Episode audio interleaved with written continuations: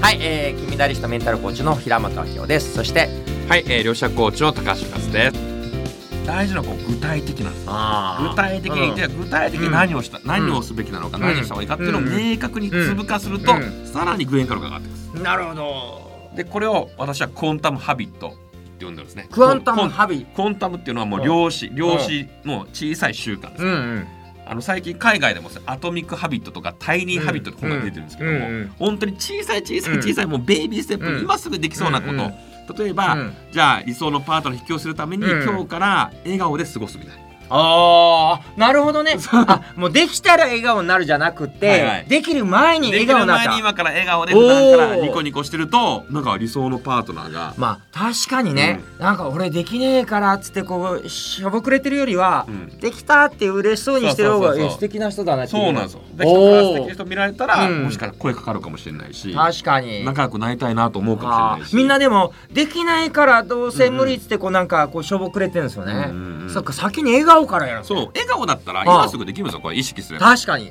うん、今日からニコニコ笑顔で、うんうん今日から毎日笑顔で過ごしてみよう、そうすると今見ながら笑顔できるそうそう今笑顔してくださいよ今そうそうこれダイヤモンド様もう芸能人歯がゆいのキラーみたいな感 じでダイヤモンドのようなあの笑顔でこう過ごすだけでももしかしたら理想のパートナー引き寄せるかもしれない確かになるほど面白いですけどねこう例えば、うん未来どうしたいかわからない人になんかこう手法とかないですかこういうふうにあこそう未来わからないでしょ、う、うん、なんかどうしたいかわかんない人だからそれうんもまさにこう質問の仕方なんですうんよ、うんうんそうだから皆さんうのん頭の中にはさ、うんこれ意識の中には、Google の検索エンジンがあるようなイメージ考えるんですよおーはいはいはい検索エンジンで、う例えば何か検索するキーワードによってですね、うん検索結果変わってきますよね。うん確かにねねうんということは、この質問の仕方です、うんこれがまあ内部対話っていう、うんまあ、言い方もしますし、うんうん自分の中で何を意識するかどこうにんチャンネルを合わせるかによって全く検索結果変わってくるんです。確かによくね、どうすどうして私ダメなんだろう、何が悪いんだろう、はいどこが悪いんだろうそうななんんですでよこうなっちゃうんだろうなんでうまくいかないんだろそううなんで上司分かってくんないそうなんで給料上がんない、うんなんでこんな目に遭わなきゃならそうそうそうなんで親子なん だ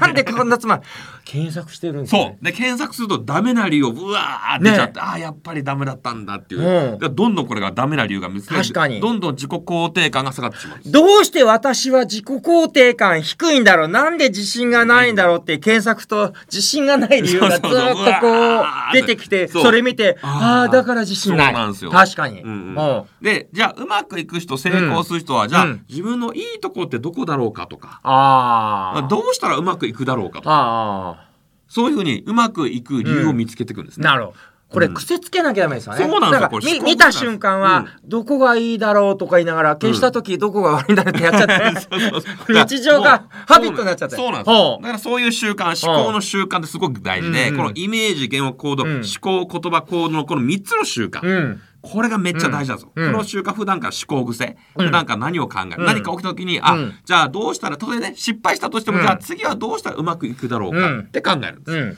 だから失敗した時あなんで失敗したんだろうかとか、なんでダメなんだダメな理由を考えたらどんどんへこんできちゃうので、うんまあ、そこの思考の習慣ですよね、うんあとは言葉の習慣言葉の習慣って、はいいと、う口癖もうん例えば、うんもう自分ができないとか難しいとかうんわからないとか面倒くさい、これはもう成功者が言わないタブーな習慣なんですよ。はい、はいはいはい。うまくいく人成功する人はあどうできる、うん絶対できる、うんうんそんな簡単ちょ、うんおいうまくいくみたいな、うんまあ、こういうプラスの、うんプラス言葉をねやっぱ使ってるんですよね。まあでもでも見てる人は中には、いや、うんそれ、成果が出てたり、仕事ができたり、能力があったりね、はい頭がいい人は、そうかもしれないけど、はいちょっと私はっていう人いるかもしれない。そうそういうで場合は。まあ、そういう方もですね、うん例えば自信があるとか、うんまあ、自信がない、まあ、うんよくね、いらっしゃるのが自信がないんですと、うん私はうま,、ううんまくいか自信ないですとうんいらっしゃる、でうもん実は自信があるも、うん自信がないもですね、根拠がありません確かに。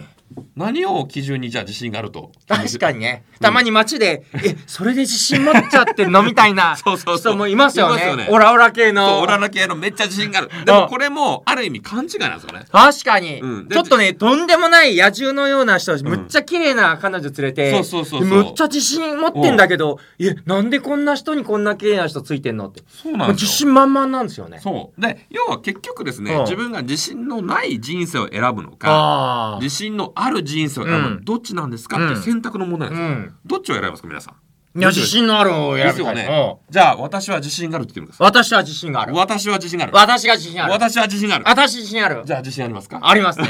なるほどね。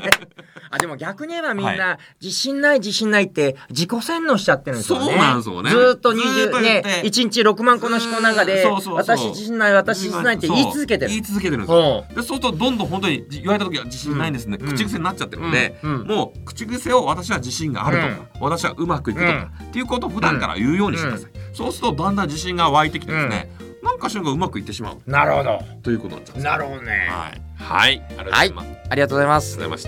た